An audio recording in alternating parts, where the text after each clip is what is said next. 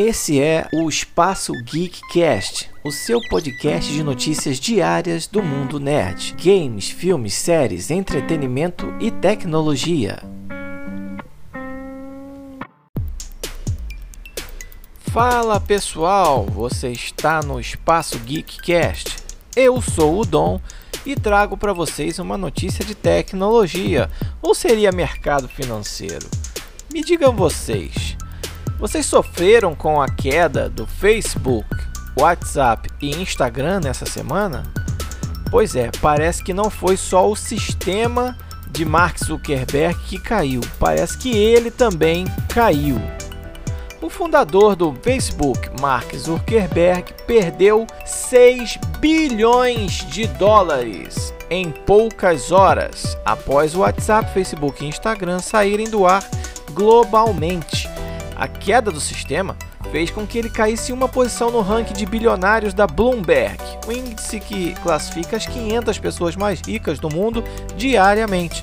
Ele foi ultrapassado por nada mais, nada menos do que Bill Gates, o fundador da Microsoft, que agora ocupa a quinta posição da lista e que um dia também já foi o primeiríssimo lugar dessa lista.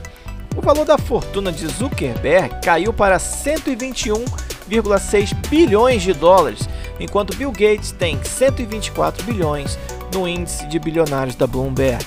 Desde 13 de setembro, segundo a agência, o CEO do Facebook perdeu cerca de 19 bilhões em riqueza. Naquela data, a fortuna dele era avaliada em 140 bilhões de dólares.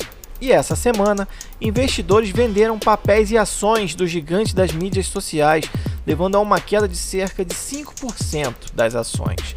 Desde meados de setembro, a perda registrada acumulada é de cerca de 15%.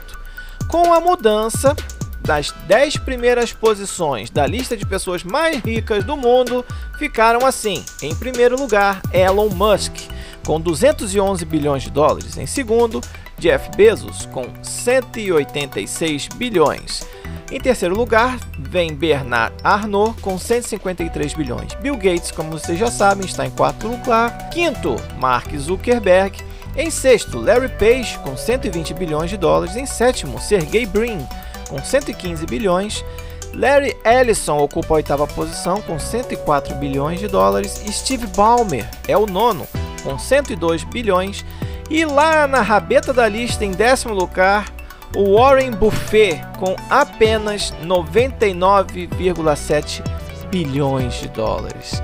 A queda de valor das ações de, das redes sociais, Facebook, WhatsApp e Instagram, coincide com uma série de reportagens do Wall Street Journal, baseadas em documentos internos da empresa do Facebook, que revelaram que o Facebook sabia sobre uma série de problemas com seus produtos, entre eles o fato de um Instagram causar danos à saúde mental de adolescentes, bem como propagar desinformação sobre os eventos no Capitólio em 6 de janeiro, aquela confusão que teve lá na Casa Branca logo após as eleições presidenciais, vocês vão estar lembrados.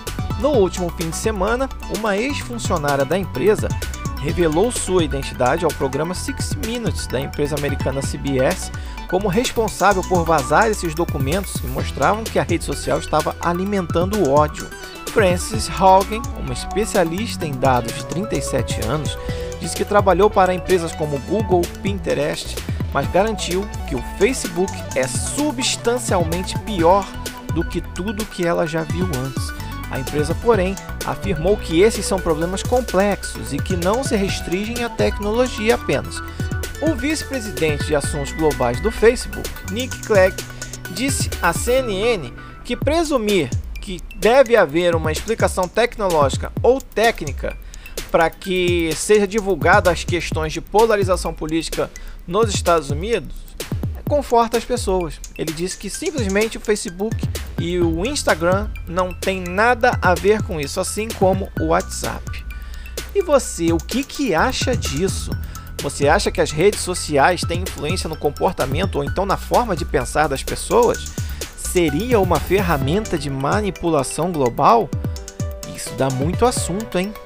Mas vamos ficar por aqui e vamos tentar tirar o melhor que essas redes têm a oferecer pra gente, que é apenas entretenimento.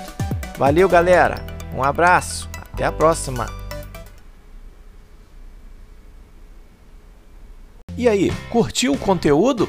Então, se você gostou, assine o nosso podcast para ficar por dentro das novidades, porque nós queremos fazer parte do seu caminho diário a partir de hoje. E se você curte assuntos relacionados à década de 80 e 90, não deixe de conferir o nosso trabalho também no podcast Quarentena, a geração 80 que chegou aos 40, também disponível em todas as plataformas de streaming e com mais de 100 episódios disponíveis para você ouvir. Curtiu? Então vai lá, assina também.